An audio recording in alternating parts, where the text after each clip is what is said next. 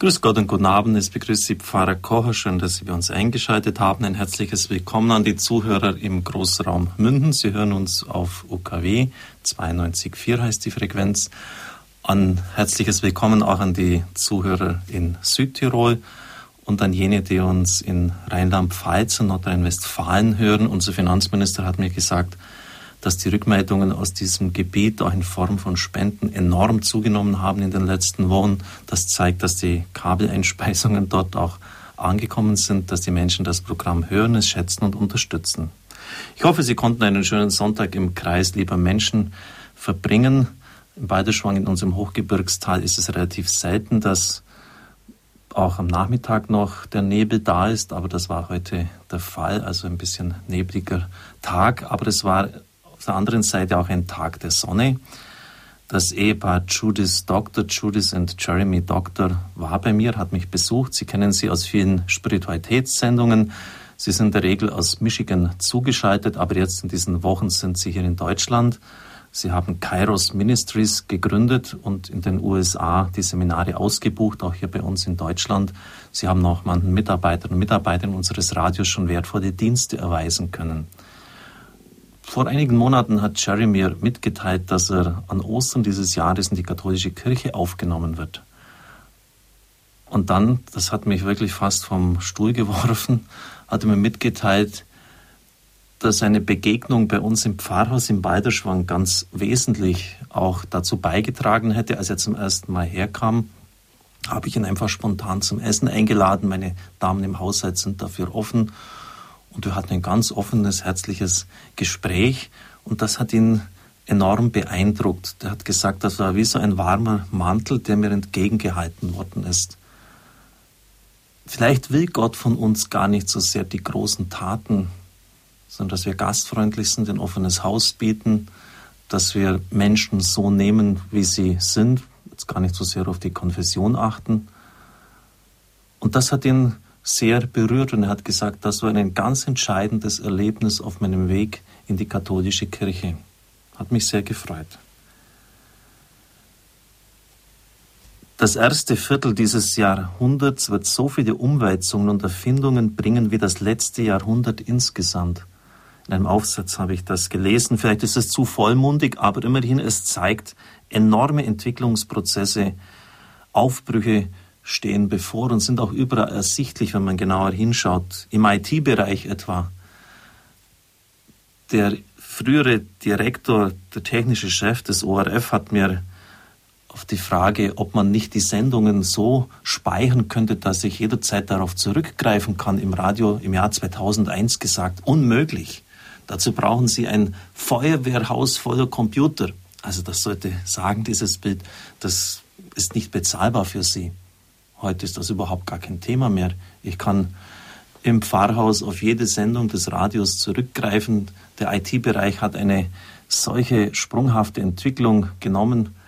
Die Speichermöglichkeiten haben sich unglaublich erweitert, dass das gar kein Problem mehr ist. Und Sie wissen ja, dass man dort nicht in Menschenjahren rechnet, sondern in Hundejahren, weil die Entwicklung so schnell geht. Experten sagen, dass im Gebiet der Nanotechnologie, ähnlich wie im Bereich des IT, eine enorme Entwicklung einsetzen wird und dass das eine Revolution in vielerlei Hinsicht nach sich ziehen würde. In unserem Bereich des Radios, des Fernsehens, der Medien wird die Digitalisierung kommen. Die WN-Konferenz hat für 2015 in Genf beschlossen, auf europäischer Ebene, dass UKW abgeschaltet werden muss. Das heißt, sie werden dann ihre UKW-Radios nicht mehr benutzen können, weil die neue Ausstrahlungsart, die digitale, nicht mehr mit herkömmlichen UKW-Geräten empfangbar sein wird. Und das hat zur Folge jetzt schon, dass sie mindestens fünfmal so viele Programme wie jetzt empfangen können. Ich schätze, dass es aber zehn oder noch mehr sein werden. Also mal genommen, sodass sie, wenn sie jetzt zwölf haben, dass es dann 120 sein werden. Acht Stunden verbringen durchschnittlich die Menschen unseres Landes mit Konsum von Medien, also Radio, Fernsehen, Internet, Zeitung. Gerade diese sind auch wesentlich verantwortlich für die Schnelllebigkeit unserer Zeit. Immer kürzere, schnellere Formate werden gerade im Radiobereich entwickelt. Im Konsum wird der Reiz des ständig Neuen geboten. Es muss immer etwas Neues, etwas Besonderes sein, etwas, was ich noch nicht erlebt habe, ein neuer Kick. Vergangenen Sonntag hatten wir den Weihbischof Koch aus Köln auf Sendung. Er sprach zum Thema Erlebnisgesellschaft. Es muss immer etwas los sein, etwas Besonderes muss mir geboten sein, etwas, was ich noch nie erlebt habe. Befriedigung, jetzt und total. Sie kennen den Sponti-Spruch, ich will alles und zwar sofort. Wenn man das einmal so bedenkt, was ich jetzt so skizzenhaft versucht habe, mit ein paar dürftigen Worten vor Ihnen darzustellen, dann werden Sie verstehen, dass Herkunft, Tradition, gestern auf jeden Fall nicht attraktiv ist. Das war doch mal vorbei, uninteressant. Für nicht wenige ist Herkunft, ist Tradition synonym für verkrustet, veraltet. Gerade um die Herkunft geht es aber dem Erzbischof von Bamberg und zwar um der Zukunft willen. Wir sind beim Thema des heutigen Abends aus Herkunft Zukunft. Der Erzbischof von Bamberg ist uns zugeschaltet und ich begrüße ihn herzlich. Guten Abend, Herr Erzbischof. Grüß Gott, guten Abend, Herr Pfarrer Kocher. Schön, Sie zu hören und ich grüße auch alle Hörerinnen und Hörer von Radio Horeb.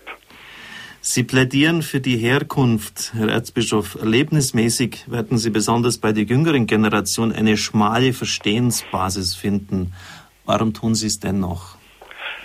Ja, ich bin mir nicht so ganz sicher, Herr Pfarrer Kocher, ob das wirklich so ist. Denn es gibt auch viele junge Leute, die einfach spüren, dass man doch etwas haben muss, was über das Jetzt und heute hinausgeht was Beständigkeit hat. Denn das Leben braucht Boden und Bodenhaftung.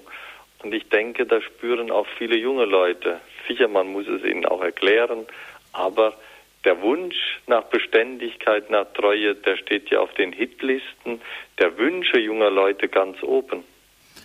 Herr Erzbischof, ich darf Sie, bevor wir im Thema weiterfahren, noch den Zuhörern kurz vorstellen. Sie sind Jahrgang 1949, haben in Würzburg und Fulda Theologie studiert, promoviert an der Päpstlichen Universität in Rom, in Gregoriana, im Kirchenrecht.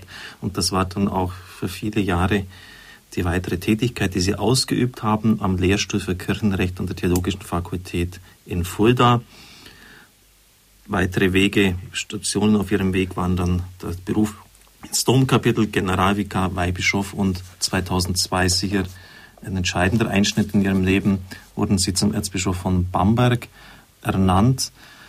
Eine wichtige Funktion von ihnen ist, und in dieser waren sie auch schon mal auf Sendung bei Radio Horeb, Sie sind der Vorsitzende der Kommission Weltkirche der Deutschen Bischofskonferenz, sicher ganz entscheidend, weil auch die weltkirchliche Dimension Ihnen wichtig ist und ich bin auch lange Zeit Mitglied im Weltvorstand von Radio Maria gewesen, durfte die Entwicklung von 60 Nationen aus der Nähe beobachten und überall, wo das Wort Miserior Adveniat genannt wurde, begannen die Augen meiner Mitbrüder aus diesen Ländern, besonders aus den lateinamerikanischen Ländern, zu leuchten, weil die Kirche in Deutschland wirklich hilft.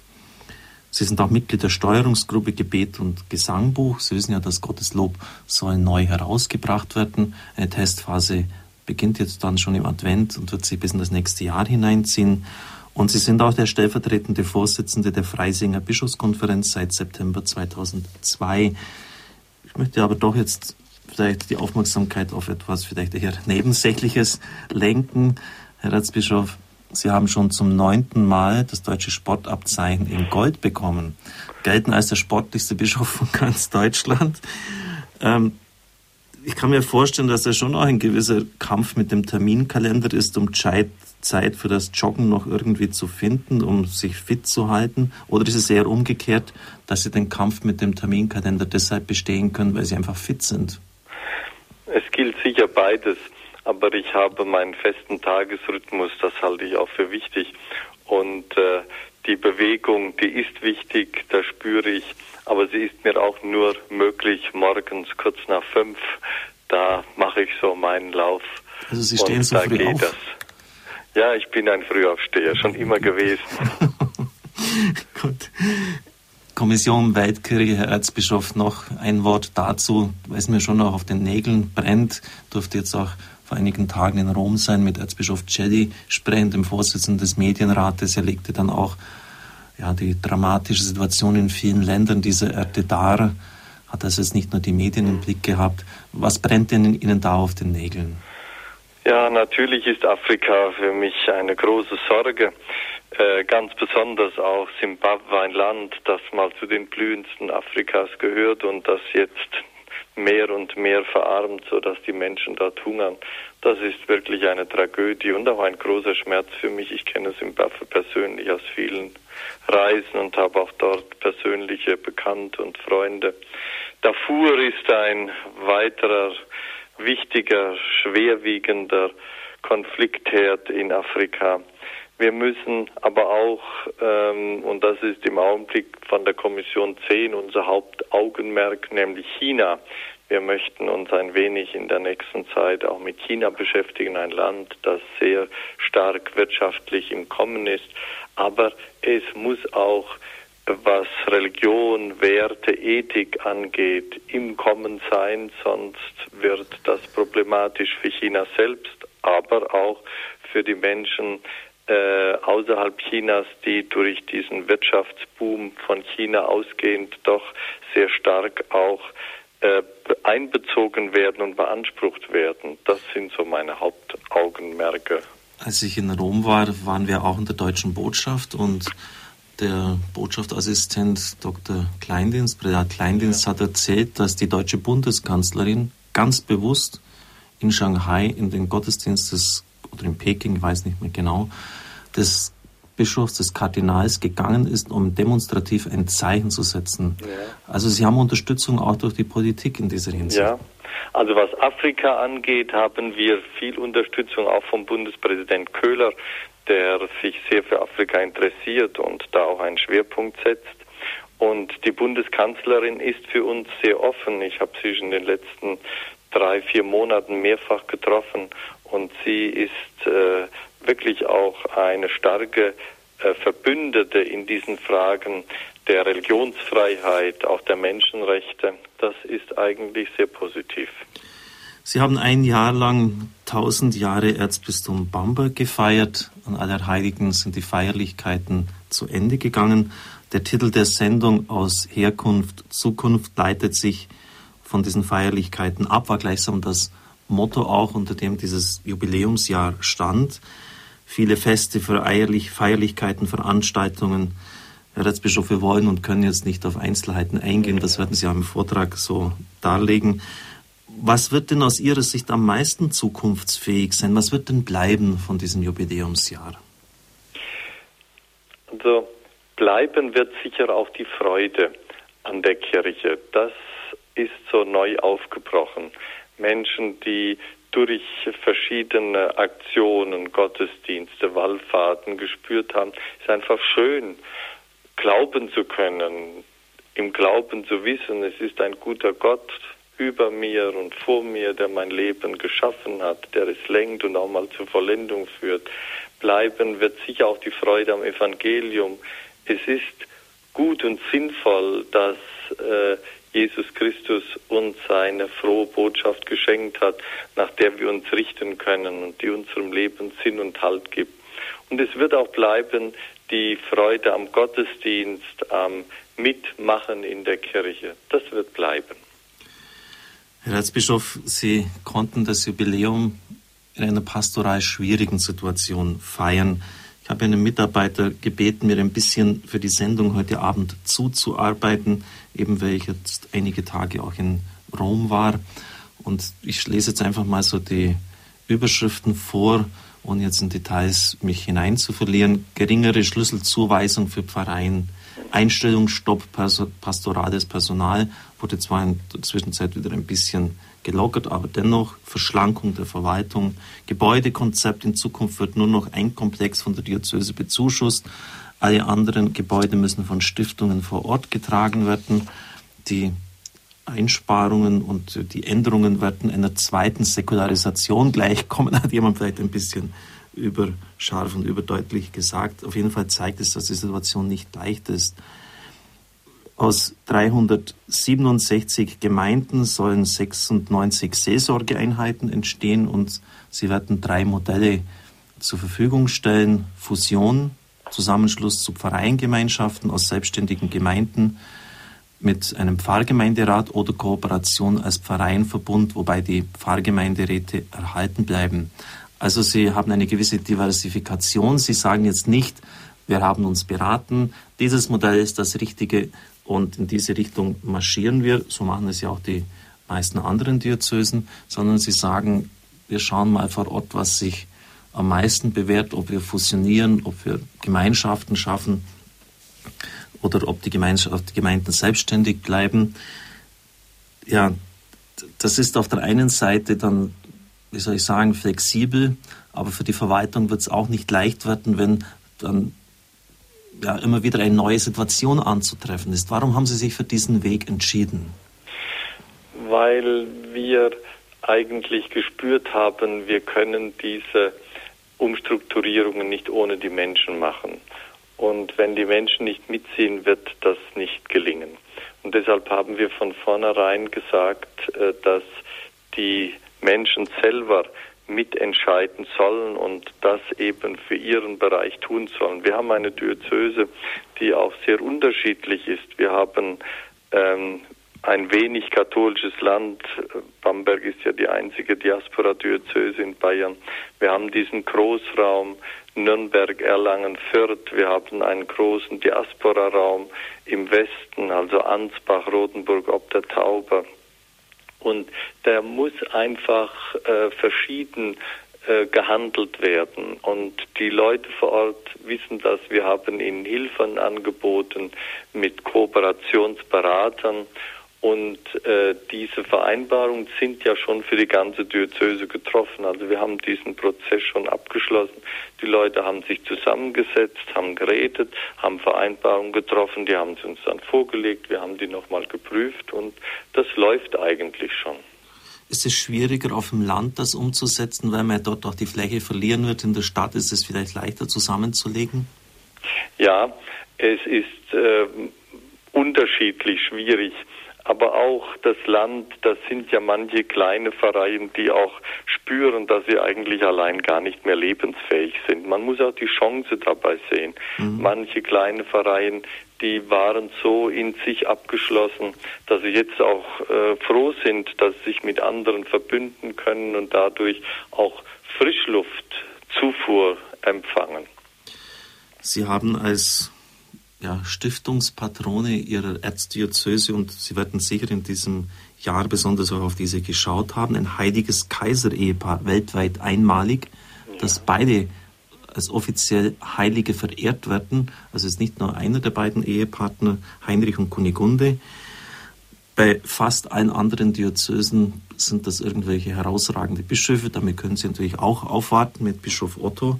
Aber inwieweit, Herr Erzbischof, hat das schon auch Ausprägungen für die Spiritualität Ihrer Diözese, wenn ein Kaiserehepaar am Anfang steht? Ich denke jetzt etwa in besonderer Weise Gebet für die Regierenden, Einsatz für Ehe, Familie, ein heiliges Ehepaar.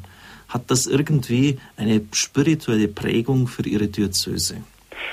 Ja, die äh, Anforderung, die die beiden an uns stellen, das ist äh, Ehe- und Familienpastoral. Ähm, ein Ehepaar hat uns gegründet. Äh, sie haben auch die Diözese gegründet, weil sie selbst keine Kinder hatten. Sie hätten gerne Familie gehabt. Das bedeutet für uns einmal, dass äh, wir ein besonderes Augenmerk auf Ehe und Familie richten.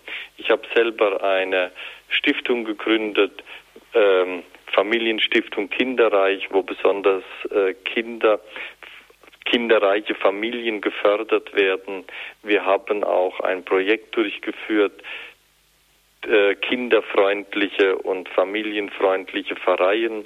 Wir haben jetzt im Jubiläumsjahr auch ein Sozialprojekt durchgeführt in den Kindergärten. Wir möchten die Kindertagesstätten äh, zu Familienkompetenzzentren entwickeln. Wir spüren, wir dürfen auf keinen Fall äh, durch Kinderhorte äh, den Familien das Erziehungsrecht und auch die Pflicht abnehmen. Wir müssen den Familien viel mehr helfen, dass sie das selber besser durchführen können, besser selbst Vater und Mutter sein können, besser selbst eine gute Familie sein können. Da müssen die Kindertagesstätten, auch Kinderhorde, sicher auch Kinderkrippenplätze helfen, aber niemals die Verantwortung der Eltern wegnehmen. Eine klare Aussage jetzt auch in diese familienpolitische Diskussion hinein. Unser Bischof von Augsburg trägt ja das immer wieder auch prononziert vor und äh, es wird ja auch von über 80 Prozent der Frauen nicht anders gesehen. Ja, das ist. Nur manche sind wirklich auch nicht äh, im Augenblick oder auch für längere Zeit in der Lage, gut zu erziehen. Und da muss man helfen, aber mhm. nicht abnehmen. Herr Erzbischof, aus Herkunft, Zukunft, das heißt, wie ich eingangs schon dargelegt habe, die Gegenwart wird durchaus positiv von den Menschen erlebt. Man kann sie gestalten, man kann sie erleben. Die Zukunft, trotz mancher düsterer Aspekte und Aussichten, trägt Hoffnungspotenzial in sich. Wie ein unbeschriebenes Blatt liegt sie vor uns, ich kann sie gestalten. Wenn man jetzt aber so überlegt Herkunft. Ich bin sicher, dass vielen da wenig einfallen wird. In anderen Kulturen ist das anders. Ich denke nur, wenn ich die Bibel einmal lese, äh, der Vater von Josadak und der Vater von dem und der Vater von Joschia und Vater, also da wird mir auch bis zum Ur-Urgroßvater die Stammväter zurückgenannt. Das heißt, man ist stolz auf seine Herkunft. Man ist stolz, dass man das sagen kann. Das sind meine Wurzeln. In dieser Familie, in dieser Sippe bin ich geboren, aufgewachsen. Das sind meine Väter.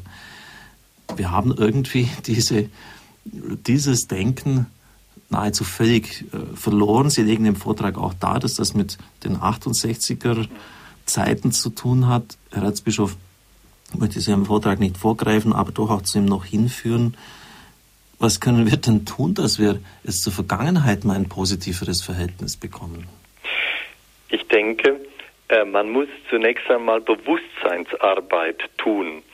Äh, viele unserer jungen Menschen, ich habe es eben schon einmal gesagt, sehen sich schon danach, dass etwas Beständiges in ihrem Leben ist, dass es Treue gibt, dass es Verlässlichkeit gibt, dass es auch Wahrheit und Wahrhaftigkeit gibt, dass es auch die Werte der Menschenrechte gibt, auch die Werte der Demokratie, gerade auch im Vergleich zu anderen Kulturen, wo das alles nicht so entwickelt ist, bei uns auch eine Rechtskultur, wo man sich darauf verlassen kann, dass man zu seinem Recht kommt durch die Gerichte, dass einem die Polizei nicht ähm, ausbeutet, sondern wirklich schützt. Das sind alles große Werte unserer Tradition. Das wissen die jungen Leute auch. Nur haben sie das manchmal nicht so im Sinn. Und ich denke, wir müssen hier erst einmal deutlich machen, dass wir doch eine gute Tradition haben. Die 68er, die haben meines Erachtens einen großen Fehler gemacht, dass sie ähm, gesagt haben, wir machen jetzt erst einmal alles neu. Und sie sind ja auch gescheitert.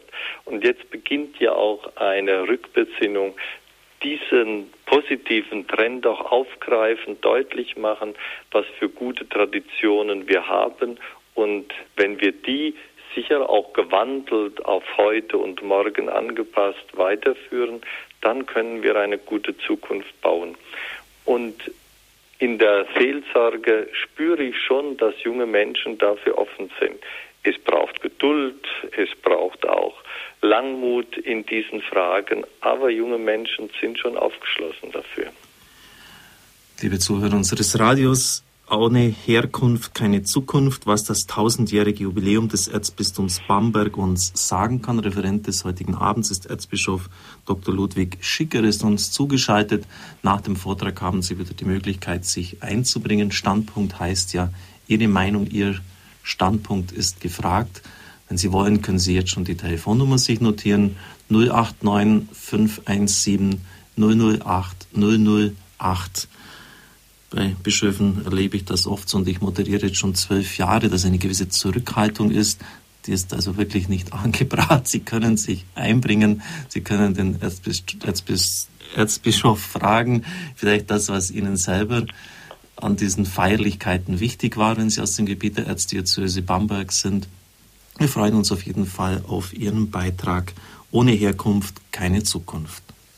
Aus Herkunft Zukunft oder anders gesagt, wer keine Herkunft hat, hat keine Zukunft und positiv gewendet, wer Herkunft hat, hat Zukunft. Dieses Wort, liebe Hörerinnen und Hörer von Radio Horeb, hat im Jubiläumsjahr unterm Sternenmantel 1000 Jahre Bistum Bamberg eine große Rolle gespielt. Immer wieder haben wir über dieses Wort aus Herkunft Zukunft nachgedacht. Am 1. November 2007 ist unser Jubiläum 1000 Jahre Bistum Bamberg mit einem feierlichen Pontifikalamt und einem anschließenden Festakt zu Ende gegangen. Ein ganzes Jahr lang, vom 1. November 2006 bis zum 1. November 2007, hat unser nordbayerisches Erzbistum das ganz Oberfranken und die Hälfte Mittelfranken sowie einen Teil der Oberpfalz und Unterfrankens umfasst, Gottesdienste gefeiert, Wallfahrten durchgeführt, wozu als Höhepunkt eine Romwallfahrt gehörte, Symposien zu verschiedenen Themen veranstaltet, Ausstellungen organisiert, Bücher und Schriften herausgegeben und eine soziale Initiative zurstande gebracht, die Ausbildung, Arbeit und Zukunft voranbringen möchte. Am 1. November 2007, also vor wenigen Tagen, wurde genau 1000 Jahre nach der Gründung am 1. November 1007 das Festjahr feierlich beendet. Symbol des Jubiläums war der Sternenmantel von Kaiser Heinrich II. Er hat ihn kurz nach der Gründung dem Bistum geschenkt. Seitdem begleitet er die Diözese Bamberg. Der Sternenmantel ist für uns Hinweis und Auftrag. Er weist uns auf die Mitte unseres kirchlichen Lebens hin und auf das, worauf es ankommt. Zentrum des Sternenmantels ist das Bild des erhöhten Christus, der vom Himmel herab herrscht, um alle an sich zu ziehen, denn er ist Weg, Wahrheit und Leben. Alle Menschen, Tiere und Sterne auf dem Mantel sind auf diese Mitte, auf Christus hin konzentriert und orientiert. Dieser Mantel gibt an, was das Wichtigste ist und worauf es ankommt nämlich auf Jesus Christus, den lebendigen Herrn. Der Sternenmantel weist uns aber auch auf unseren Auftrag als Kirche hin. Wir sollen die Menschen auf Christus hin orientieren, denn in ihm finden wir die Fülle des Lebens. Wir sollen Sterne für die Menschen sein, ihnen den Weg weisen, besonders in dunkler Nacht. Die Kirche soll aber auch Mantel sein, der wärmt, der schützt und birgt. Das war das Erzbistum Bamberg in den vergangenen tausend Jahren, besonders in den Kindergärten, in den Krankenhäusern, in den Altenheimen, in den sozialen Einrichtungen und in den Hospizien. Und ein wärmender, bergender Mantel will es auch in Zukunft sein um sich dieser Vergangenheit unterm Sternenmantel zu besinnen und sich dadurch für die Zukunft vorzubereiten, wurde das Jubiläum in all den vielen einzelnen Veranstaltungen gefeiert. Besonders hat mich gefreut, dass so viele Pfarreien, Orden, Vereine, aber auch Städte wie Erlangen, Fürth, Nürnberg, Bamberg, Hof, Kreuzen, mitgefeiert und das Jubiläum mitgestaltet haben. Liebe Zuhörerinnen und Zuhörer, ich möchte Sie jetzt nicht mit den Einzelheiten des zurückliegenden Bamberger Jubiläumsjahres belasten. Ich möchte Sie vielmehr auf die wichtige Bedeutung des Slogans aus Herkunft Zukunft unterrichten und Sie einladen, dass Sie in ihrem Bereich und für sich über dieses Wort nachdenken. Diese Worte haben für uns alle eine ganz wichtige Bedeutung, denn nur wenn wir uns unserer Herkunft bewusst sind, dann können wir die Zukunft gestalten. Das Wort Herkunft wird von anderen auch als Tradition oder einfach als Vergangenheit wiedergegeben. Viele Philosophen, Theologen, Schriftsteller und Zeitanalytiker weisen auf die Wichtigkeit von Tradition, Vergangenheit und Herkunft bezüglich einer guten Zukunft hin.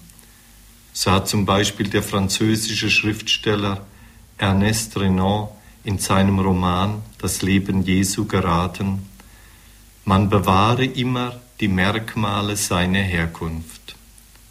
Und der berühmte Historiker Goloman hat im 20. Jahrhundert geschrieben, wer die Vergangenheit nicht kennt, wird die Zukunft nicht in den Begriff bekommen. Und Kaiserin Augusta hat den Satz ausgesprochen, man sichert sich die Zukunft, wenn man die Vergangenheit ehrt. Ohne Herkunft keine Zukunft. Die 68er haben den großen Bruch mit der Herkunft der Vergangenheit und Tradition vollziehen wollen. Sie wollten von der Tradition nichts wissen, sie bewusst abschneiden und völlig neu beginnen. Die, die das radikal durchgeführt haben, haben viel Unheil für sich und andere angerichtet. Auch die RAF sind eine Folge dieses traditionslosen Revoluzertums. Das Phänomen, das die Kappung der Tradition und der Vergangenheit und die Erneuerungswut zu Blutbädern führt, hat die Geschichte schon öfter erlebt. Zum Beispiel in der Französischen Revolution, in den kommunistischen Revolutionen Russlands und Chinas, wo ähnliche Auffassungen eine Rolle spielten. Tradition ist wichtig und heißt nach christlicher Auffassung alles prüfen und das Gute bewahren. Traditionsbewusstsein ist nicht blind, sondern sehend.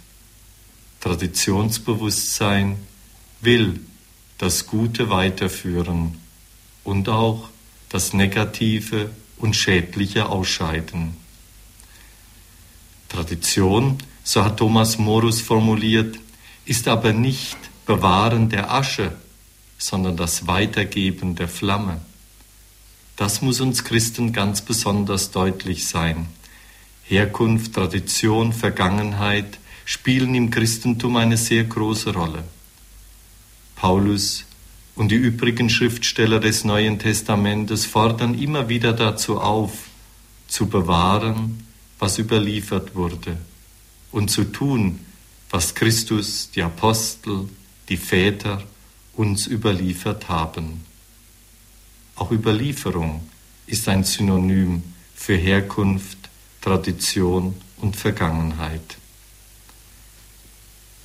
Die Christen und die Kirche sollen vor allem das Gedächtnis an Jesus Christus bewahren. Die Eucharistie, die der Herr selbst eingesetzt hat und die in den orientalischen Kirchen einfach Gedächtnisfeier genannt wird, soll gefeiert werden. Tut dies zu meinem Gedächtnis. In der Erinnerung wird der Herr lebendig. Die Taufe muss gespendet werden und die Vergebung der Sünden gefeiert werden. Durch Handauflegung wird sowohl der Geist Gottes in der Firmung weitergegeben, als auch die Ämter von Amtsträger zu Amtsträger. Die biblischen Schriftsteller und die gesamte Kirche wissen, leben und vollziehen bis heute, dass aus Herkunft Zukunft wird und die Herkunft bewahrt werden muss, damit wir Zukunft haben. Herkunft darf, wie gesagt, nicht wie Asche bewahrt werden, sondern sie muss Weitergabe der Flamme sein. Wenn man sich seine Herkunft besinnt, dann besinnt man sich darauf, was dem Leben Wert gibt. Von Alfred Bolgar stammt das bedenkenswerte Wort Wahrung der Tradition. Aber was nützen gläubige Altäre, Priester, wenn die Götter fort sind? Das gilt für die Kirche und das gilt für alle. Bewahrt werden muss mit den äußeren Formen, den Ämtern, den Gebäuden, Strukturen und Schriften immer der Inhalt. Sonst sind wir Museumswächter. Als Christen bewahren wir vor allem den lebendigen und allzeit aktuellen Jesus Christus. Unsere Herkunft ist zuerst Jesus Christus, seine Person, sein Leben, sein Leiden und Auferstehen. Von ihm kommen die Werte und Tugenden, die er vermittelt hat und die die Kirche zu ihrem Glaubensschatz zählt. Das sind die zehn Gebote, die göttlichen Tugenden Glaube, Hoffnung und Liebe. Dazu gehören die sogenannten Sekundärtugenden Wahrheit, Treue und Verlässlichkeit, Solidarität und Einsatz, Gemeinwohlorientierung, Güte, Versöhnungsbereitschaft, Verzicht auf Gewalt. Diese Werte dürfen aber nicht im Theoretischen bleiben. Werte müssen Tugenden werden, die christliche Tradition spricht eigentlich gar nicht von Werten, sondern von Tugenden. Und zwar deshalb, weil zu unserer Herkunft gehört, dass Werte das Leben bestimmen sollen. Tugend bedeutet Werte im Alltag leben. Zum Christsein und zur christlichen Tradition und zu unserer Herkunft gehört, dass wir Werte ins Leben umsetzen, das heißt, sie zu Tugenden machen und tugendhaft leben. Hier spielt auch der Begriff der Leitkultur eine Rolle. Wenn aus Herkunft Zukunft wird und wir ohne Herkunft keine Zukunft haben, dann sprechen wir von unserer Kultur. Kultur ist ein anderes Wort für Herkunft. Mit unserer Kultur haben wir Zukunft. Mit ihr können wir unsere Zukunft gestalten. Unsere Herkunft, unsere Kultur soll uns bei der Gestaltung der Zukunft leiten. So verstanden kann es nicht falsch sein und verpönt werden, von Leitkultur zu sprechen, über sie nachzudenken und sie einzufordern. Denn ohne sie wird die Gestaltung der Zukunft schwierig bzw. unmöglich. Ich spreche mich bewusst für eine Leitkultur aus, aber auch für eine Umschreibung dessen, was damit gemeint ist.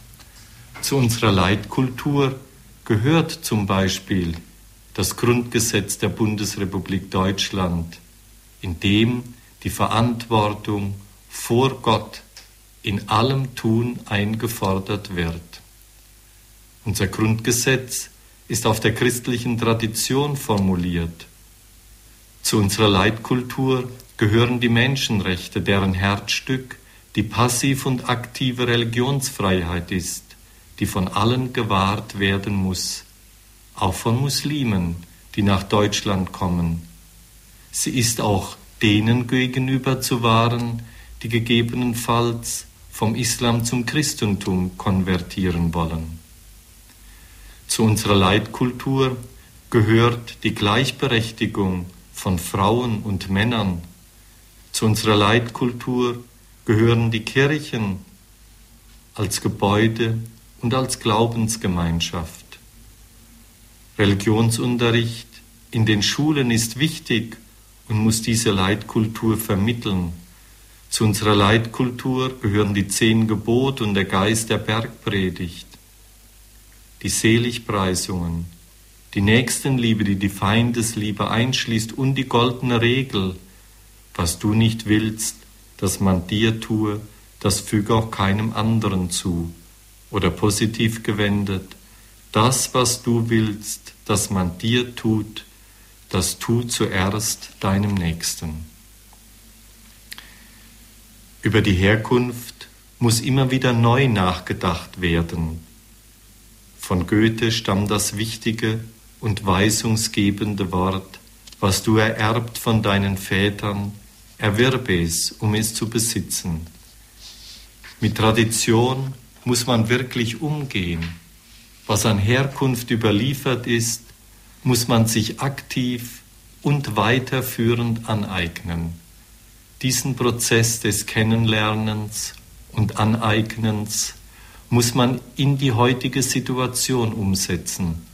So wird Herkunft fruchtbar und gestaltet die Zukunft. Zu unserer Herkunft gehört vor allem die Religion. Ich möchte noch einmal darauf zurückkommen, weil die Religion wichtig ist für unsere Zukunft. Vom französischen Politiker und Kultusminister André Moreau stammt das Wort, das 21. Jahrhundert wird ein Jahrhundert der Religion sein oder es findet nicht statt. Wir leben zurzeit in einer gottvergessenen Situation. Zu unserer Tradition gehört die Religion, die Bindung an Gott und es ist für uns die Bindung an den Gott und Vater Jesu Christi. In Jesus Christus hat Gott uns sein Gesicht gezeigt, uns deutlich gemacht, wer er ist, wer er für uns ist, was er von uns fordert worin auch unser Menschsein besteht, was unserem Menschsein Sinn und Ziel gibt, was unser Ursprung, unser Auftrag und unser Ziel ist. Zu unserer Tradition gehört auch die Familie, und zwar so, wie sie im Grundgesetz und in unserer Tradition verankert ist. Familie ist Lebensgemeinschaft, von einem Mann und einer Frau mit ihren Kindern.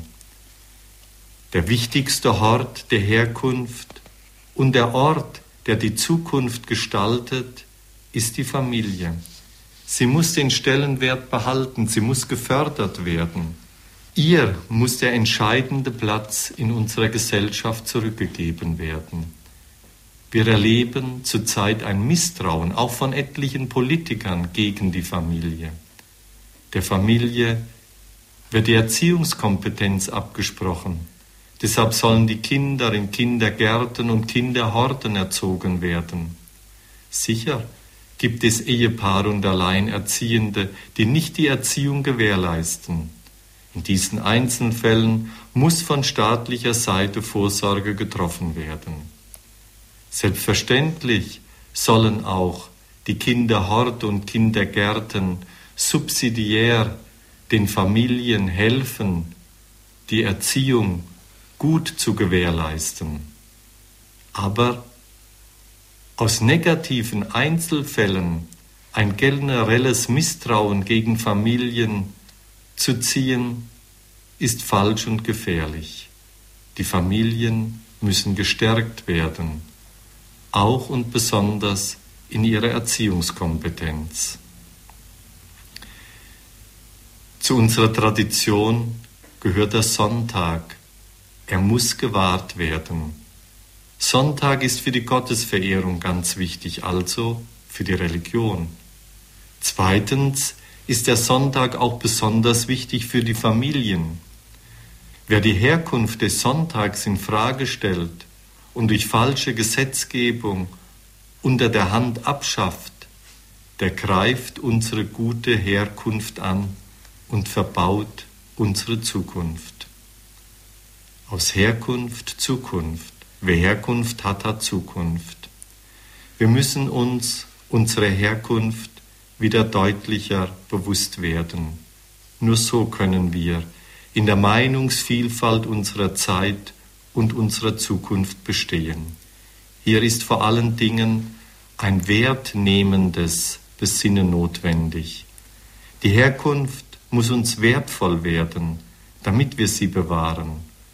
Nur was Wert hat, das wahrt man und trägt man weiter. Das gilt für unseren Glauben, für unsere Kirche, für unser Christentum, Es gilt für unsere Werte und Tugenden. Es gilt auch für unsere Demokratie, für die Gewaltenteilung in Legislative, Judikative und Administrative. Zu unserer Herkunft gehört die Bedeutung der Kirche im Staat und das Staat-Kirche-Verhältnis. Dazu gehört die Anerkennung der Religion und der Religionsunterricht. Die 68er haben bewusst die Tradition abschaffen wollen. Wir leben derzeit in einer Situation, in der wir stillschweigend unsere Herkunft vergessen. Das darf nicht sein. Deshalb muss der Ruf erhoben werden aus Herkunft Zukunft.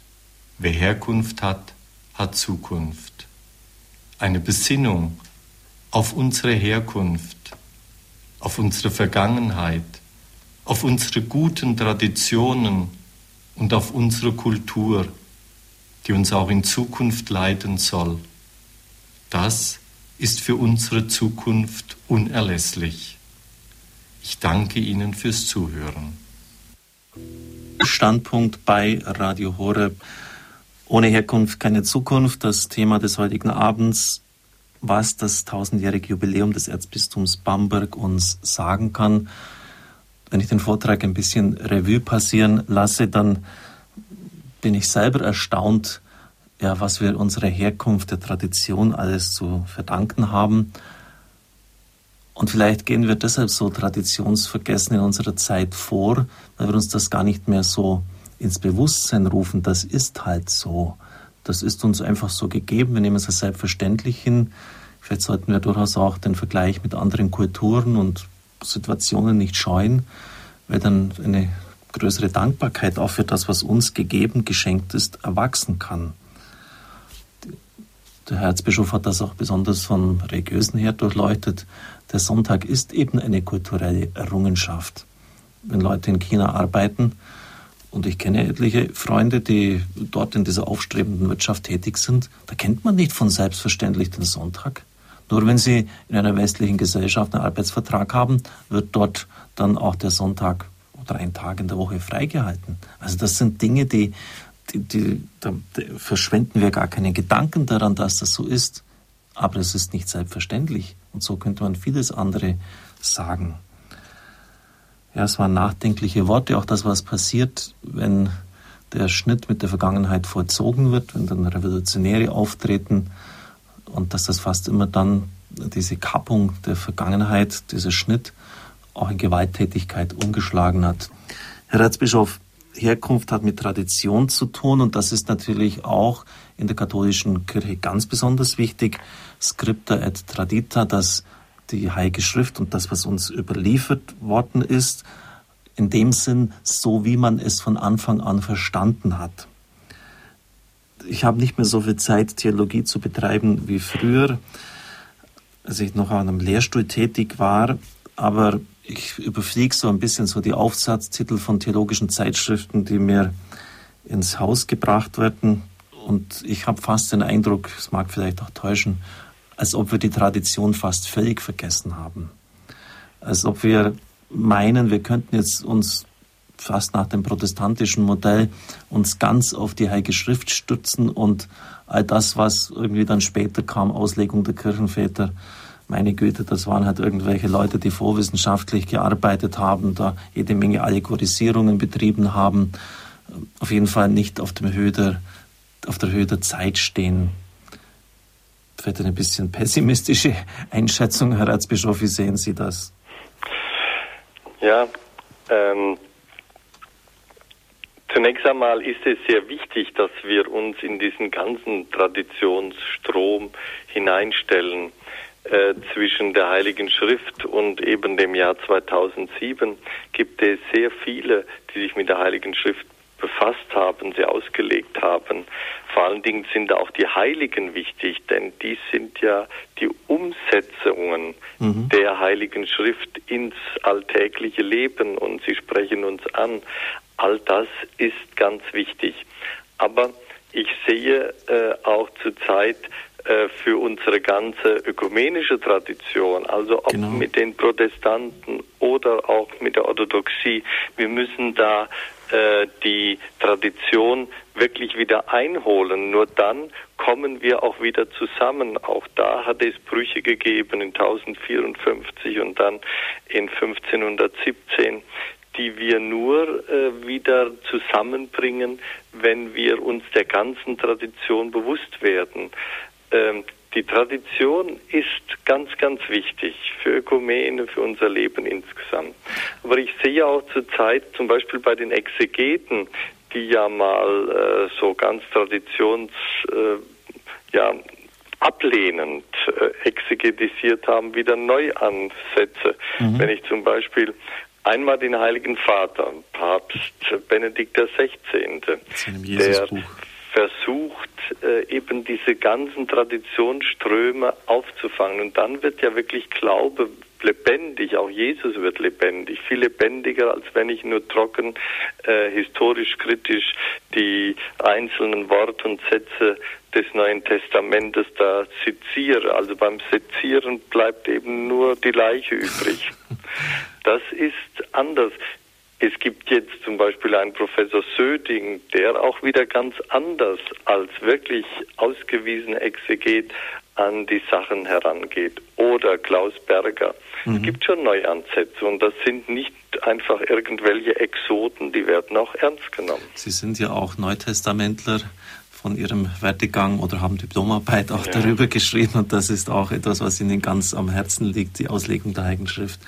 Also es geht los. Danke, dass Sie sich ansprechen haben, liebe Zuhörer. Wir haben die Leitungen voll. Um 20.58 Uhr werden wir allerdings uns von den Zuhörern im Großraum München verabschieden müssen. Wenn Sie vielleicht möglichst vielen die Chance geben, sich einzubringen, also stellen Sie die Fragen kurz und bündig und der Herzbischof wird die Antwort geben. Frau Fechler, Sie sind heute die Erste. Guten Abend. Ja, grüß Gott und guten Abend, Herr Dr. Kocher, Herr Pfarrer Dr. Kocher und Herr Rüdiger Bischof danke Gott, dass wir so gute Bischöfe haben. Ähm, ich weiß nicht, ob Sie das jetzt mit der Herkunft und Tradition, ich habe das vielleicht bei mir noch nicht genügend sortiert, äh, theologisch meinten. Also Tradition, wir als Katholiken haben Heilige Schrift und Tradition und die Protestanten haben Sola Scriptura. Oder ob Sie Tradition jetzt auch in, im ähm, so Herkunft also die Sitten, die, die Bräuche und alles das, was dazugehört und was eigentlich auch sehr verknüpft ist, meine ich, mit dem Begriff der Heimat. Bamberg, Bamberg hätte ja nicht dieses Jubiläum feiern können, wenn es nicht in diesem Raum geblieben wäre. Äh, wenn ich so an die Vertriebenen denke, die äh, also dieses, diese Verknüpfung mit dem Begriff der Heimat, also mit der Heimat nicht mehr so haben. Die Älteren werden es sicher noch die Wurzeln da spüren. Oder denken wir heute an diese Pendelei, die, zu denen äh, sie müssen umziehen wegen der Arbeitsstellen. Ich meine, das ist heute mit dem Bewahren der Tradition eben doch sehr erschwert ähm, durch diese Mobilität. Sie haben nicht mehr diese Geborgenheit in dem gewohnten, in der gewohnten Umgebung. Auch die Großfamilie gibt es ja nicht mehr. Gab es vielleicht früher auch nicht in dem Maße, so wie wir das immer annehmen. Und ähm, da sind doch die, also ich finde dieser Begriff der Heimat und Geborgenheit, ähm, der fehlt eigentlich so und deswegen sind die Menschen ähm, vielleicht auch gar nicht mehr fähig, so an diese, diese Tradition auch als einen Wert anzusehen, obwohl diese Beweglichkeit natürlich auch wieder ähm, einen größeren Horizont geben kann, auch bei Vertriebenen, dass man ganz andere Menschen kennenlernt und auch andere Möglichkeiten auch sich wieder an die Quellen, sich noch mehr an die Quellen zu wenden und wirklich zu Jesus Christus hinzukommen als Kraftquelle. Danke, Frau Fechler. Ich lege auf, damit ja, Sie auch. Danke, Herr Erzbischof. Sitte, ja. Bräuche, Heimat. Also die Frage nach der schärferen Fassung der Tradition mhm. vielleicht auch. Also ich meine Tradition schon im umfassenden Sinn. Äh, das Wort Tradition hat Bedeutung für unser ganzes Leben, für unser Glaubensleben, für unser Familienleben, auch für unser gesellschaftlich-politisches Leben, vor allen Dingen auch für unser Bildungsleben und für unser Sozialleben. All das ist ein, in einer Tradition gewachsen, für die wir eigentlich sehr dankbar sein müssen und das weiterzutragen. Und ich gebe Ihnen ganz recht, Heimat ist wichtig, aber wodurch entsteht Heimat? Heimat ist ja nicht etwas, was nur, nur an einen lokalen oder territorialen Ort gebunden ist. Das gehört auch dazu. Aber Heimat ist ja immer mehr. Dazu gehören Menschen, Menschen, die ich um mich habe, aber auch Menschen, mit denen ich telefonieren kann, wo ich einfach so einen Gleichklang des Herzens, auch des Geistes, des Verstandes spüre. Ich meine, gerade wenn man Tradition pflegt, dann kann man Heimat bewahren, selbst wenn man häufiger umziehen muss wegen Arbeit oder sonstiger Dinge. Und sind Sie gerade die Heimat vertrieben? Ich war heute gerade in Bad Rodach, da ist vor 50 Jahren, also nach dem Krieg, eine katholische Gemeinde entstanden in einem total bis dahin protestantischen Gebiet. Und dann spürt man einfach, wie Menschen ihre Heimat zwar verloren haben, aber durch die Kraft des Glaubens auch wieder neue Heimat schaffen konnten. Und deshalb denke ich, ist Tradition und die Besinnung auf Herkunft so wichtig, damit das bleibt, was Heimat bedeutet, denn ohne Heimat kann kein Mensch leben. Die nächsten beiden Zuhörer rufen aus München an, Dr. Desloch und zuvor Herr Ehegartner. Herr Ehegartner, Sie sind auf Sendung. Grüß Gott. Grüß Gott, äh, grüß Gott Herr Dr. Schick. Äh, vielen Gott. Dank für Ihren Vortrag. Äh, ich bin 68er. Ich war Unterwasserwerfern und meine Philosophie war damals schon Paul Sartre. Mein Vater kam heim abgemagert äh, mit Grätze und äh, Hunger von der russischen Kriegsgefangenschaft. Ich war Buchhändler in drei Ländern und bin dann eben in die 80er-Bewegung hineingewachsen. Wir haben ge äh, demonstriert gegen den Vietnamkrieg und Algerienkrieg und, und äh, es war nur Krieg, Krieg und der Materialismus hat sich ausgebreitet wie noch was. Die heiligen Kühe, Autos mussten vom Fließband runter und so weiter. Hier war keine Tradition zu spüren. Wir haben auch in der Schule nichts gelernt. Der Geschichtsunterricht war verboten von den Siegermächten. Ich habe meinen Lehrer gefragt damals. Ne? Also ich war auch gar nicht dran gedacht, dass es Gott gibt oder sonst irgendwas. Ne? Einfach war das eine Zeiterscheinung, die all das in der Vergangenheit der Hitlerzeit so mit sich gebracht hat. Tradition, ich stimme mit Ihnen überein, wenn Sie das so schildern jetzt. Ne? Aber wer hat denn mit den, äh, äh den RAF-Menschen von staatlicher Seite aus den intellektuellen Familien mit den RAF-Menschen geredet? Niemand hat geredet mit ihnen. Jean-Paul Sadra kam nach äh, Stuttgart-Stammheim und hat mit ihnen geredet. Jetzt müsste eigentlich ein, ein Geistlicher mit ihnen reden und so weiter. Es waren eben immens idealistische, brutal dann sich entwickelnde, mordende RAF-Mitglieder, die dann ihren philosophischen Weg gegangen sind. Ne? Während Franz Josef Strauß gepoltert hat für den Vietnamkrieg und die Kirche damals eben auch noch nicht so offen äh, ihren Mund äh, aufgemacht hat gegen den Krieg. Darum freut es mich jetzt, wie Johannes Paul II. gegen den Irakkrieg war. Das müsste bei der Kirche ja eine Selbstverständlichkeit sein. Ne? Ich könnte Ihnen noch einen Vortrag heute. Heute ist meine Richtschnur äh, die katholische Kirche und Jesus und ich lese regelmäßig den Osservatore Romano. So ändern sich eben die Zeiten eines 68er auch, gell? Klasse. Ne? Das ist ja auch gut so.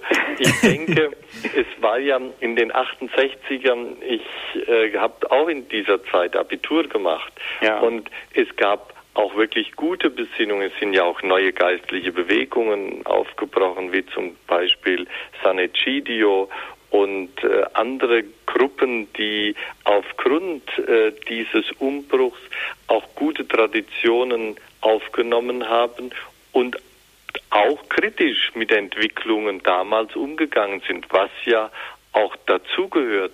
Tradition, ich habe es ja eben gesagt, das ist nicht Weitertragen von verbrannter Asche, sondern von Flamme. Und wir als Christen gehen auch immer mit Tradition bewusst und auch kritisch um.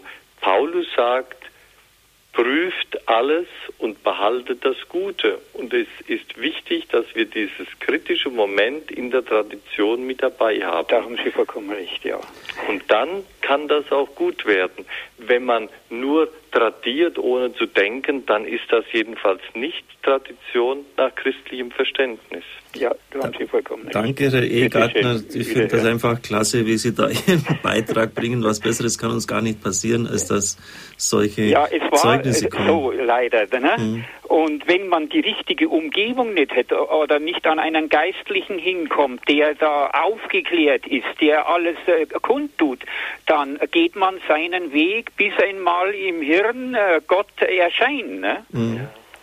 Danke, Herr Bitte schön, Ehegartner. Alles Gute. Dr. Deslow, Sie sind der Nächste. Guten Abend. Ja, Herr Erzbischof, ich wollte Grüß auch. Gott, Herr Dr. Dessler. Grüß Gott, ich wollte auch meiner Freude Ausdruck geben, dass der Herr Erzbischof diesen äh, notwendigen und guten und breit angelegten Vortrag gehalten hat und ihm eine Frage stellen. Äh, werden Sie beim Thema bleiben?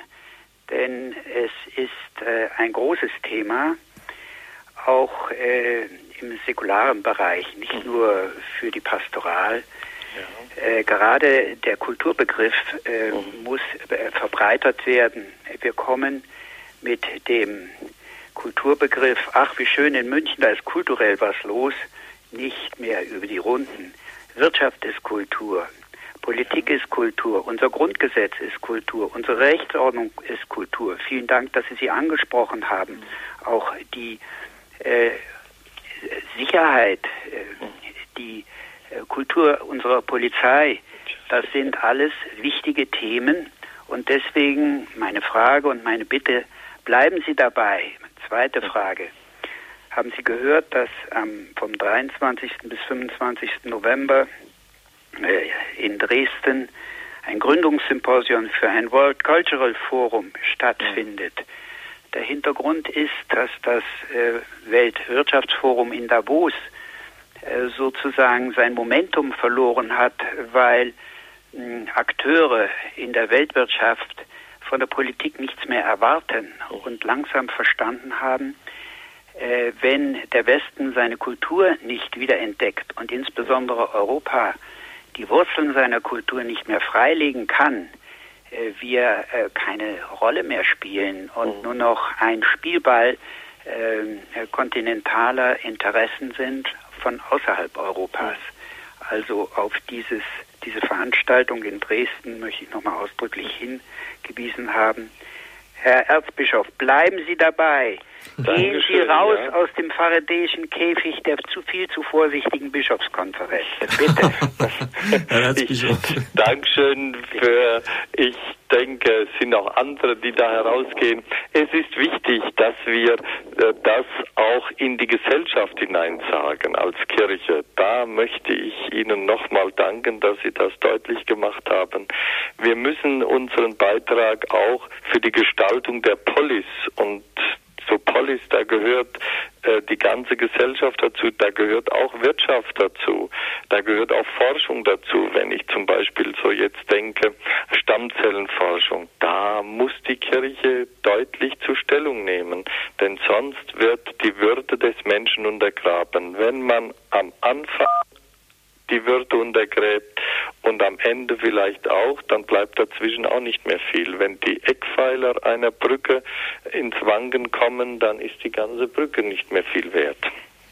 Das war Dr. Desloch aus München. Von München geht es nach Passau. Herr Hauler, Sie sind der Nächste in der Leitung. Guten Abend. Ja, ich möchte darüber sprechen, wie die im 18. Jahrhundert ausgewanderten Deutschen nach Ungarn, die sogenannten Donauschwaben, mhm. 300 Jahre lang ihre Tradition und auch besonders die kirchliche Tradition äh, behalten haben und davon eben immer wieder neue Kraft geschöpft haben. Nachdem dann die meisten von diesen Donauschwaben auch aus Ungarn hinausgeworfen wurden, 1946 umgesiedelt, da war ich noch in russischer Gefangenschaft, kam nach Hause und fand auf einem Misthaufen ein wunderschönes deutsches Buch mit dem Titel Das heilige Kaiserpaar Heinrich und Kunigunde. Aha, schön. aber sehr schöne Ausgabe. Und dort haben das Herz gehabt, denn nachdem die Deutschen weg waren, hat man auch ihre Bücher nicht? Ah, ja. Kirchenbücher und so weiter rausgeschmissen. Aber Sie weisen auf einen wichtigen Punkt hin, äh, denn ähm, die Donauschwaben hier in unserer Diözese haben wir etliche Priester, die Ja, ja, äh, ich kenne sie. Sie kennen sie. Die sind wirklich in Tradition groß geworden. Dann spürt man auch so diese tiefe Menschlichkeit. Und es gibt ja jetzt auch in Rumänien noch doch viele von den Nachfahren. Das ist doch ich schön. komme ja auch aus Rumänien, denn inzwischen ist die Grenze ja herumgeschoben worden. Oh, ja, ja. Danke, Herr Hauler, dass Sie darauf hingewiesen haben, was die Tradition auch für Sie, für die Donauschwaben bedeutet hatten. Ein Stück kultureller Identität im Umbruch der Zeit, auch ein sich festhalten können daran. Und ich kann mir schon vorstellen, was das bedeutet, auch um geistlich in, in solchen Extremsituationen russischer Gefangenschaft noch überleben zu können. Danke.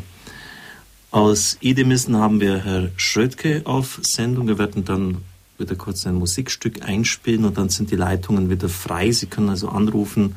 Vier Leitungen stehen zur Verfügung. Wir freuen uns auf Ihre Beiträge. Herr Schrödke, Sie sind der Nächste. Grüß Gott. Ja, guten Abend. Guten Abend, Herr Bischof Schick. Ähm, ich komme mehr aus der Handwerkertradition, muss ich so sagen. Beruflich, geschichtlich. Wir haben unsere Familiengeschichte sehr spät erfahren, weil meine Mutter immer gesagt hat, ich, wir müssen hier leben, müssen hier groß werden. Aber mein Vater hatte eben äh, dadurch, dass er Anbindung an Kolping-Verein gekriegt hat, immer uns auch diesen Satz eingeprägt, was der ähm, Kolping zu seinem Bruder wohl gesagt hat, hier nimm das Kreuz und werde ich damit. Und äh, das ist etwas, womit ich groß geworden bin. In der, als Ministrant sehr früh schon. Mit einem Priester, der also die Werte sehr gut bewahrt hat, auch in der Erneuerung nach dem Konzil. Das, die Auflösung habe ich dann erst später bei anderen Priestern erfahren. Ich wollte mal auf eine Geschichte rausgeben, die ich mal im, gehört habe, nachdem ich aus einem Studienseminar rausgegangen bin, wegen deren internen Schwierigkeiten. Da musste mal die Bibliothek aufgeräumt werden. Die wollten das erneuern und wussten nicht, wo sie ansetzen sollten. Und dann war die der Ansatz des Direktors, schmeißen sie alles raus, was vor den 60er Jahren gedruckt worden ist. Entsprechend ist dann auch ein Buch von äh, über Alfred Delp verschwunden, das 1958 gedruckt worden ist. So ist dann die kanziliare Erneuerung dort fortgeschritten. ich habe das dann als Fallbeispiel für das gesehen, wo hier der allgemeine Niedergang in der Kirche war, wo der Heilige Geist bemüht worden ist, das so merkwürdige Auswüchse hatte. Es hat mich lange gequält. Und ähm, naja, vielleicht bin ich auch hämisch geworden, denn ich habe dann äh, Psalm 93 oder 94 im Invitatorium Hm. immer gedacht, es ist gut, dass das vorangestellt wird. Diese beiden Sachen, dieses verhärtet euer Herz nicht wie in Meriba und das andere 40 Jahre war mir dieses Geschlecht zuwider. Und ich bin erst eigentlich wirklich getröstet worden, wie ich bei Ezechiel gefunden habe, ich lasse mir einen kleinen Reis. Also dass doch immer wieder dieser Aus Aufbruch kommt, ein Reis aus dem Wurzelstock dessen, der eben Jahrhunderte überdauert hat. Das wollte ich als meinen Gedanken mit einbringen. Herr Erzbischof, vielleicht darf ich hier nachhaken. Äh, Alle Bücher von vor 1960 werft sie raus, werden weggeworfen. Also so ganz spurlos ist das an der Kirche natürlich auch nicht vorbeigegangen, dieser Traditionsbruch. Ja, natürlich nicht.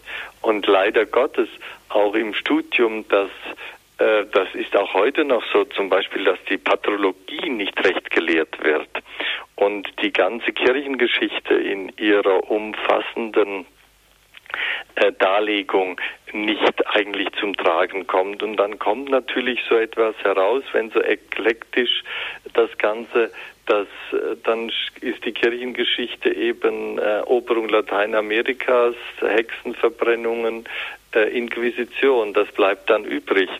Aber äh, die ganze Kirchengeschichte ist eine wirkliche Tradition auch der Humanisierung unserer Gesellschaft.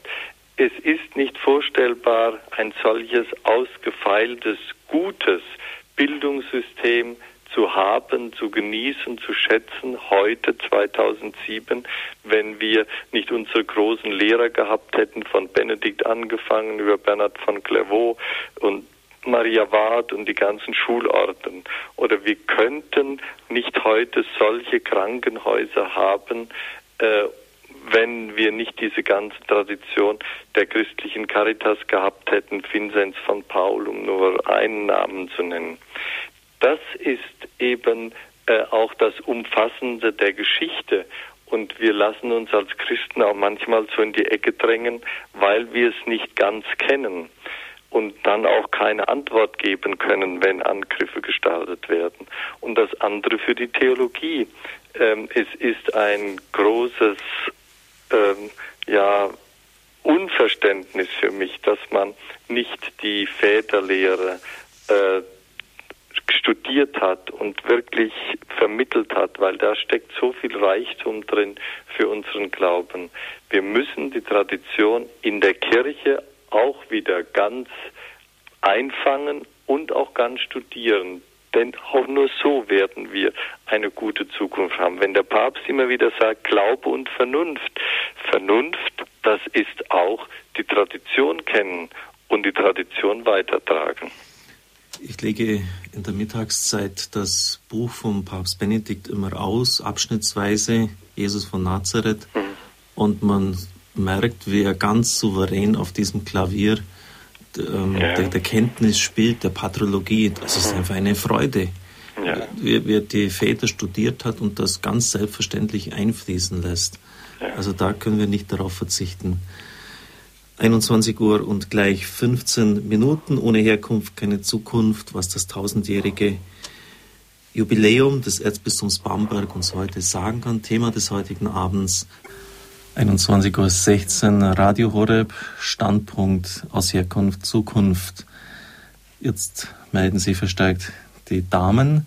Aus München ist Frau Neusel auf Sendung. Grüß Gott, Frau Neusel. Ja, guten Abend, Frau Dr. Kocher und guten Abend, Herr Erzbischof. Grüß Gott, Frau Neusel. Guten Abend. Ich bedanke mich für Ihren Vortrag. Ich habe mich mal wieder sehr gefreut. Und nach dem, was ich in letzter Zeit beobachte, auch. Denn, äh, ja, ich muss sagen, wenn wir unsere Wurzeln nicht kennen, dann passiert das, was man heutzutage sieht. Die Menschen, die werden immer mehr psychisch krank, immer mehr.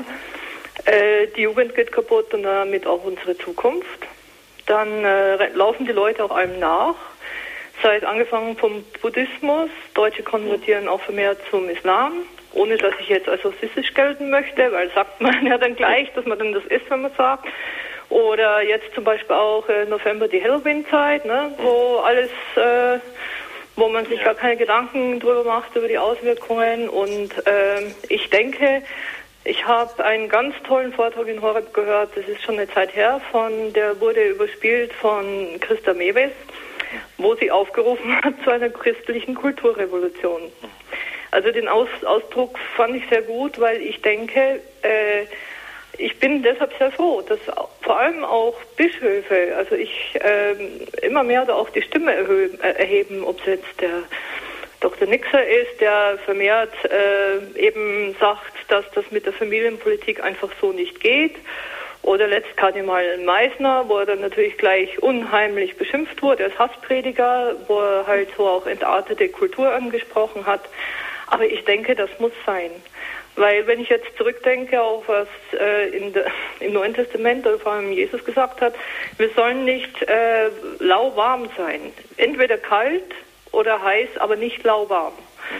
Und ich denke, entweder setzen sich ganz dafür ein und darum, äh, ja, bin ich da auch immer sehr froh. Und ich meine, auch wenn die Leute sagen, ach, nicht die schon wieder und, äh, und das nervt oder so, aber ich denke, man sieht es auch in einzelnen Diskussionen, auch sogar im Fernsehen, dass sich immer mehr Leute auch zum Glauben bekennen, von ja, denen man das gar nicht äh, gedacht hätte. Und oft sind es auch wirklich erfolgreiche Leute, die in der Öffentlichkeit stehen, die als Kinder Ministrantendienst gemacht haben, die in einem katholischen Elternhaus aufgewachsen sind. Weil wenn ich die Wurzeln nicht habe, dann kann ich die Flügel nicht bekommen. Hm. Ja. Danke, Frau Neusel. Äh, also vielen Dank für Ihren Hinweis. Ich möchte aus eigenem Erleben, mit im tausendjährigen Bistumsjubiläum haben ja viele Städte und Dörfer mitgefeiert, die in der Urkunde 1007 schon genannt waren. Zum Beispiel die große Stadt Fürth.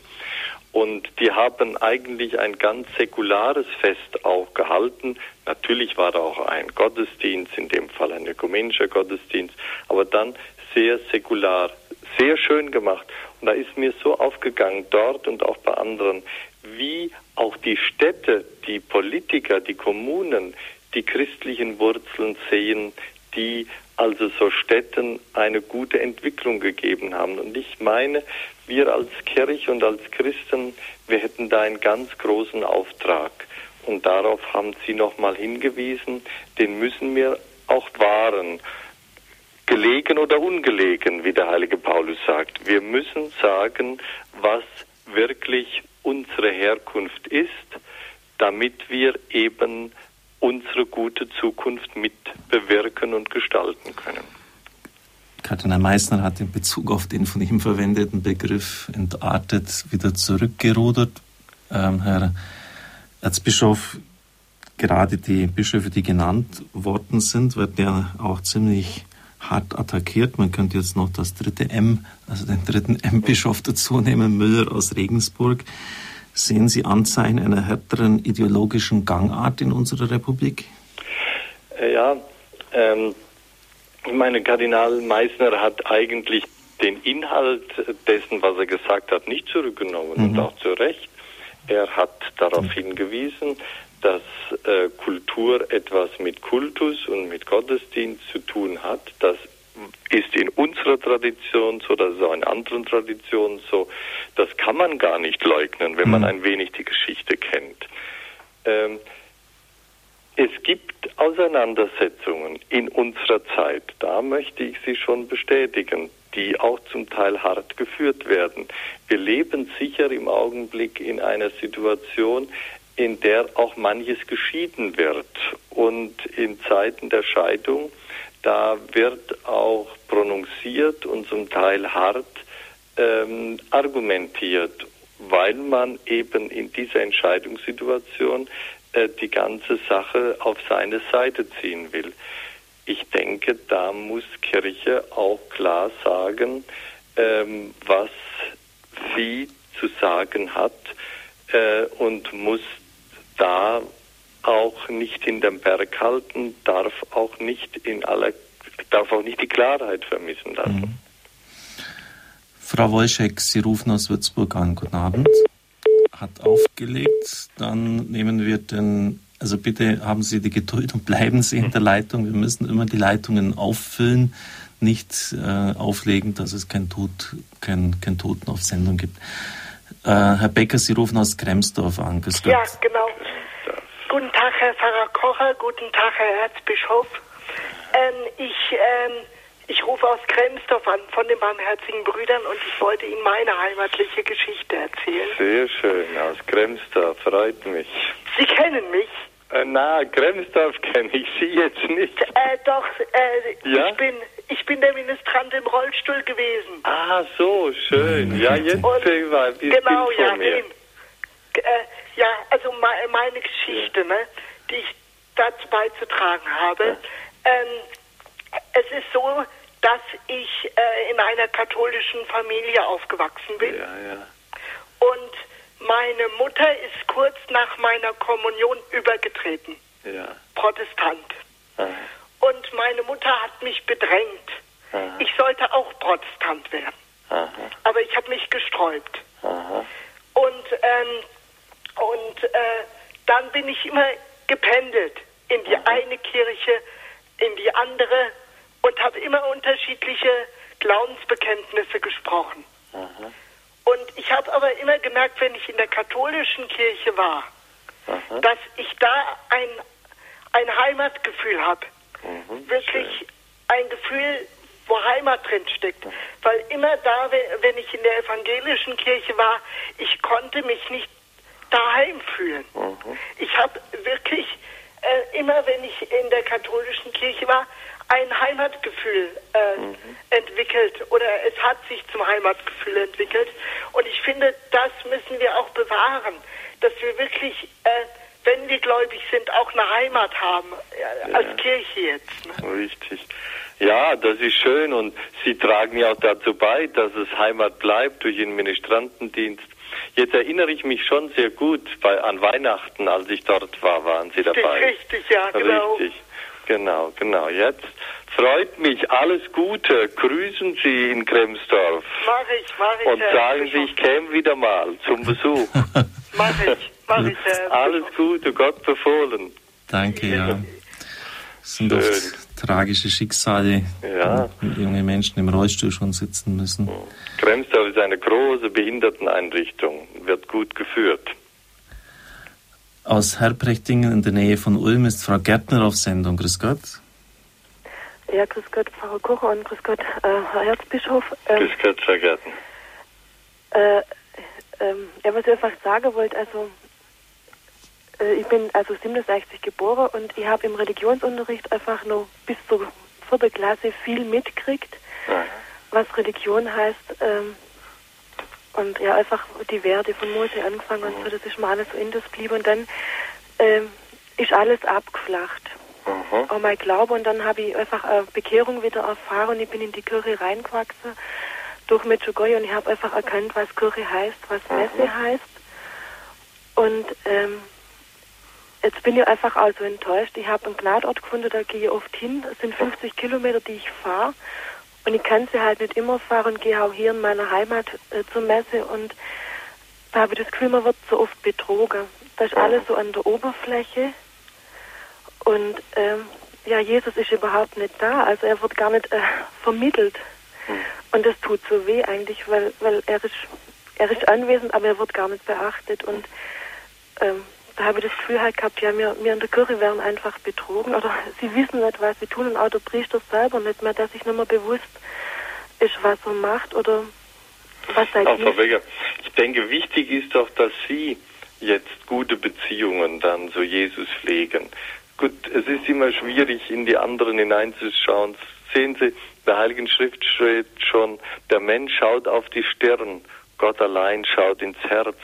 Das muss man ein bisschen akzeptieren. Aber wichtig ist, dass man selber gute Beziehungen zu Jesus pflegt, egal in welcher Kirche man jetzt auch ist versuchen Sie es. Und ich denke, das wird Ihnen auch gelingen. Sie haben ja eine Bekehrung erlebt und suchen. Das wünsche ich Ihnen, dass das immer wieder deutlich wird. Danke, Herr Erzbischof. Ist auch mal sehr schwierig, jetzt so ganz allgemein da etwas zu sagen und einfach am Ort, wo wir sind, dann sich einbringen und Ja. dann schauen, dass man etwas nach vorne bringen kann. Gibt es immer viele Möglichkeiten. Frau Wojcik, jetzt sind Sie aber auf Sendung aus Würzburg. Ja? Grüß Gott. Grüß Gott. Grüß Gott, hier spricht Frau Wolczyk. Ich habe zwei äh, Dinge. Und zwar eins. Im Bamberger Dom gibt es doch das einzige Papstgrab in Deutschland. Aus Richtig. welchem Anlass kam der Papst nach Deutschland und starb hier?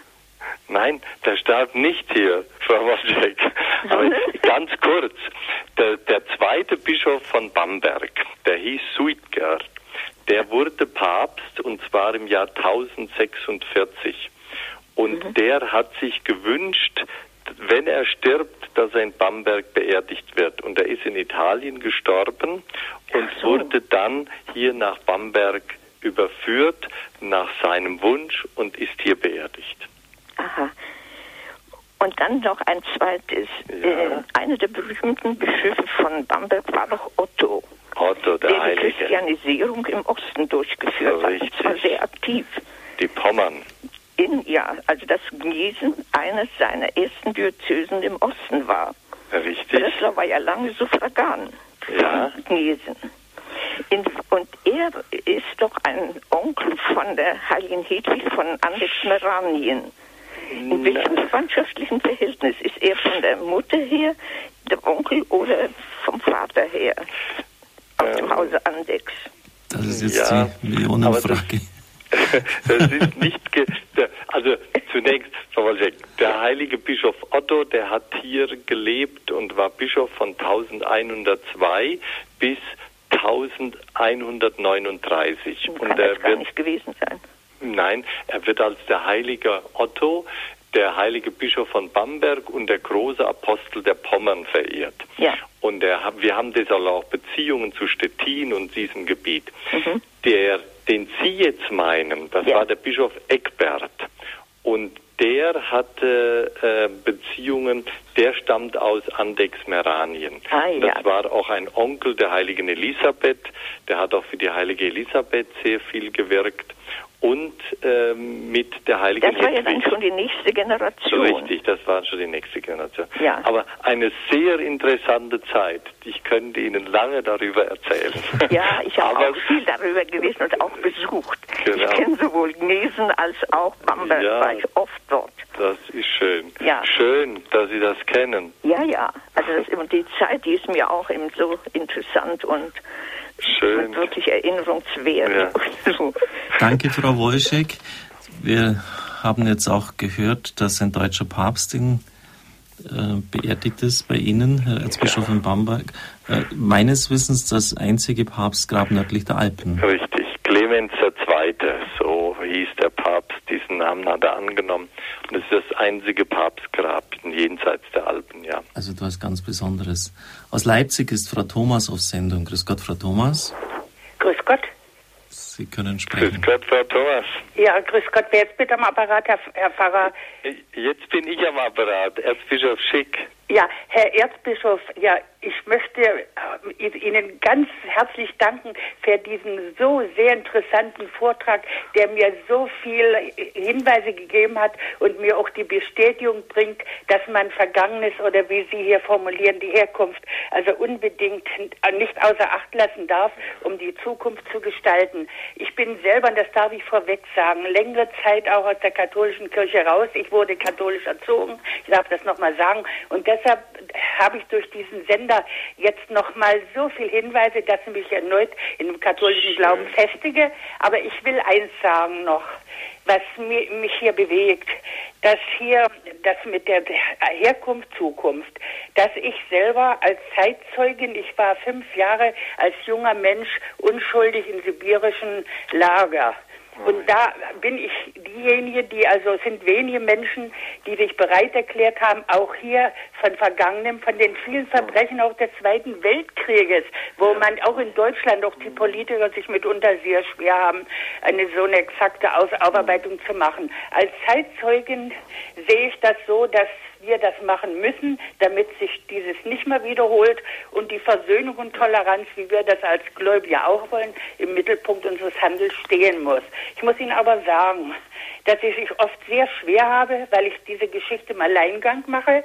Ich komme mir vor oft wie Herr Bettler und Herr Sierer, um hier in bestimmten Institutionen, vor allen Dingen der Schule, weil Jugendliche das wissen sollen, dort ranzukommen. Ich darf aber sagen, dass ich im Raum Leipzig, im Dekanat Leipzig der katholischen Kirche, auch den evangelischen, dort großes Gehör habe, um zu diesem Thema zu sprechen. Das freut mich und wissen Sie, das ist ja wichtig, gerade junge Leute, Ja. wenn sie Zeitzeugen erleben Ja. und Menschen, die das ganz persönlich erfahren und auch erlitten haben, äh, dann geht das ja doch viel tiefer und näher. Deshalb danke, dass Sie das machen. Ich habe es hier bei uns ähm, gibt es auch in Bamberg gab es eine große jüdische Gemeinde und da gibt es auch äh, jüdische Mitbürger jetzt wieder, die zurückgekehrt sind, die auch davon erzählen. Das ist ganz, ganz wichtig. Frau Thomas, bei Ihnen möchte ich jetzt doch die Frage nach dem Empfang stellen. Das interessiert mich jetzt. Wir haben vor einem Jahr in allen Großstädten das Signal von Radio Horeb eingebracht, auch in Leipzig. Wir Ja. hören Sie uns über Kabel oder über Satellit? Äh, über, über Kabel. Über Kabel. Ja. Und wie sind Sie auf den Sender auf Satellit, Satellit, muss ich Satellit. ja sagen, über Radio, ja. Okay. Wie sind Sie auf Radio Horeb aufmerksam Na, geworden? ich habe davon überhaupt nichts gewusst, wie vor ein paar Wochen. Ich drehe unwillkürlich an meinem Radio, Mhm. auf einmal stoße ich ihr, auf ihrem Sender. Ah, und ja. da war ich natürlich so begeistert, dass ich keinen Tag hier unterlasse, um diese Vorträge zu hören, auch die Information, um mich eben auch mit 81 Jahren noch in unserem Glauben zu festigen. Wir haben nämlich jetzt echt vor, auch im Osten durchzustarten und haben einige Zehntausende Haushalte einfach mal Ja. um einen ersten Testballon starten Ja. zu lassen, angeschrieben Ja. und wollte jetzt einfach wissen, ob jetzt Sie da eine von denen sind, die jetzt da schon ähm, mit dabei sind. Auf jeden Fall kommen in der letzten Zeit doch wieder verstärkt Anrufe äh, und Hörerrückmeldungen aus dem Osten. Ja. Und wir werden auch, das verspreche ich Ihnen, im nächsten Jahr äh, ich bin auch im Gespräch mit den Bischöfen dort Ja. durchstarten, Kurse anbieten, Kurs Null für Leute, die vom Glauben überhaupt keine Ahnung haben, wo man sagen kann, du, es ist vielleicht was doch Interessantes, was die Kirchen zu sagen haben, hört es einfach mal an, kannst sie immer noch ablehnen. Aber hörst dir einfach mal an. Also das ist mir wichtig. Mir sind die Menschen im Osten Deutschlands wichtig. Ich möchte da nicht einfach dran vorbeigehen. Es ist mir wichtig, die zu erreichen. Okay. Und da hätten wir, glaube ich, schon einiges aus seitens der Kirche zu sagen. Und deshalb freut es mich besonders, wenn jemand aus Leipzig anruft und ich habe den Archipel Gulag von Alexander Solzhenitsyn ja, ja, gelesen. Sie haben es ja. durchlitten. Das ist nochmal eine ganz andere Kategorie. Also ich Aber wir sind ja eine halbe Million junger Menschen gewesen. Mhm. Ich wollte ja da in Ihrem Hörfunk bei Ihnen auch mal sprechen. Die haben mir einen mhm. Flyer geschickt. Genau. Und ich, das ist, eins, eins ist nicht angekommen scheinbar. Mhm. Die zweite habe ich vorgestern weggesandt. Ich hoffe ja, dass ich auch in dieser Hinsicht doch mal bei Ihnen was sagen kann. Wir werden sicher eine Möglichkeit dazu haben. Danke, ja. Frau Thomas. Ihnen noch einen gesegneten Abend. Ja, die Sendezeit schreitet munter fort. Es ist permanent läutet das Telefon oder blinkt es bei mir auf, damit das nicht störend in die Sendung hineinwirkt. Frau Betz, Sie rufen aus Burg Ipach im Erzbistum Bamberg an. Guten ja, Abend. Guten Abend, Ebrach. Herr Pater Kocher und grüß Gott, Herr Erzbischof. Frau Betz, grüß ja. Gott, guten Abend. guten Abend. Vielen Dank für Ihren interessanten Vortrag. Und nochmal vergelt's Gott für die schönen Gottesdienste im Jubiläumsjahr. Es war sehr beeindruckend. Dankeschön, Frau okay, Betz. Alles Gute, ne? Jo. Ade, wiederhören. Tschüss, ade. Einfach noch ein schöner Gruß zum Schluss, Herr Erzbischof. Jemand hat noch eine Frage hinterlegt. Ähm, ja, wie soll es mit der Tradition weitergehen, wenn immer weniger Priester da sind? Also ja. so äh, Frage Priesterberufung und Traditionsbruch. Ja. Vielleicht noch ein Wort dazu, Herr Erzbischof. Ja, gut, der Priesterberuf, wir müssen zunächst einmal alles tun, damit wir mehr Priester bekommen, beten, auch darum werben. Wir müssen auch beten, dass wir gute und heilige Priester bekommen. Das ist ganz wichtig. Aber ähm, wichtig ist auch, dass wir ähm, die Situation insgesamt äh, in Deutschland und in der Kirche sehen. Wir, das größte Problem ist ja der demografische Wandel, den wir zurzeit mitmachen. Wir werden weniger Bundesrepublikaner und wir werden äh, weniger Christen.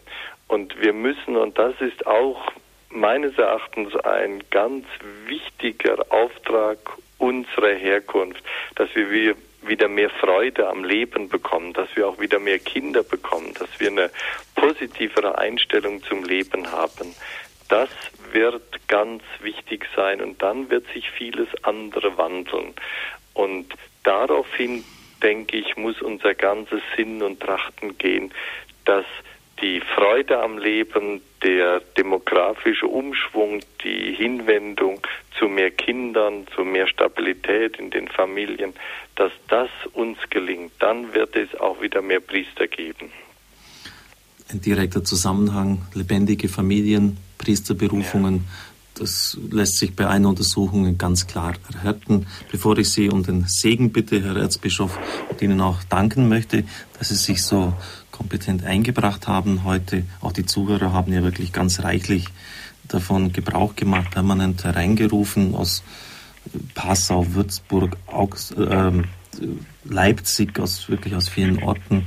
Es war eine lebendige Sendung. Möchte ich noch hinweisen auf die Standpunktsendungen in diesem Monat ganz und lebendig werden in Jesus Christus. Judith Doktor, ich habe sie eingangs erwähnt, wird am kommenden Sonntag zu Gast sein. Dann werden wir eine katholische Schule in einer muslimischen Gesellschaft ausleuchten mit dem Direktor der Schmidt-Schule in Jerusalem. Das Heilige Land ist uns auch wichtig, live zugeschaltet. Und dann wird ein Studienfreund von mir, Monsignore Dr. Ernst von Castell, Offizial-Eherichter bei uns sein zum Thema Was tun, wenn die Ehe zerbrochen ist? Welche Möglichkeiten bietet ein kirchliches Eheannullierungsverfahren? Herr Erzbischof, herzlichen Dank, vergelt's Gott. Ich bitte zum Schluss noch um Ihren Segen. Ich möchte alle Hörerinnen und Hörer grüßen, Ihnen Danke sagen fürs Zuhören, vor allen Dingen denen, die auch eine Frage gestellt haben und so auch die Diskussion weitergeführt haben. Ich wünsche Ihnen, dass Sie in Gottes Segen eine zu, gute Zukunft haben und jetzt auch eine gute Nacht. Der Herr sei mit euch. Und mit deinem Geiste. Unsere Hilfe ist im Namen des Herrn. Der Himmel und Erde erschaffen hat. Der Herr segne euch und behüte euch. Der Herr wende euch sein Angesicht zu und sei euch gnädig. Der Herr lege sein Angesicht auf euch und schenke euch seinen Frieden. Das gewähre euch der allmächtige und gütige Gott, der Vater und der Sohn und der Heilige Geist. Amen.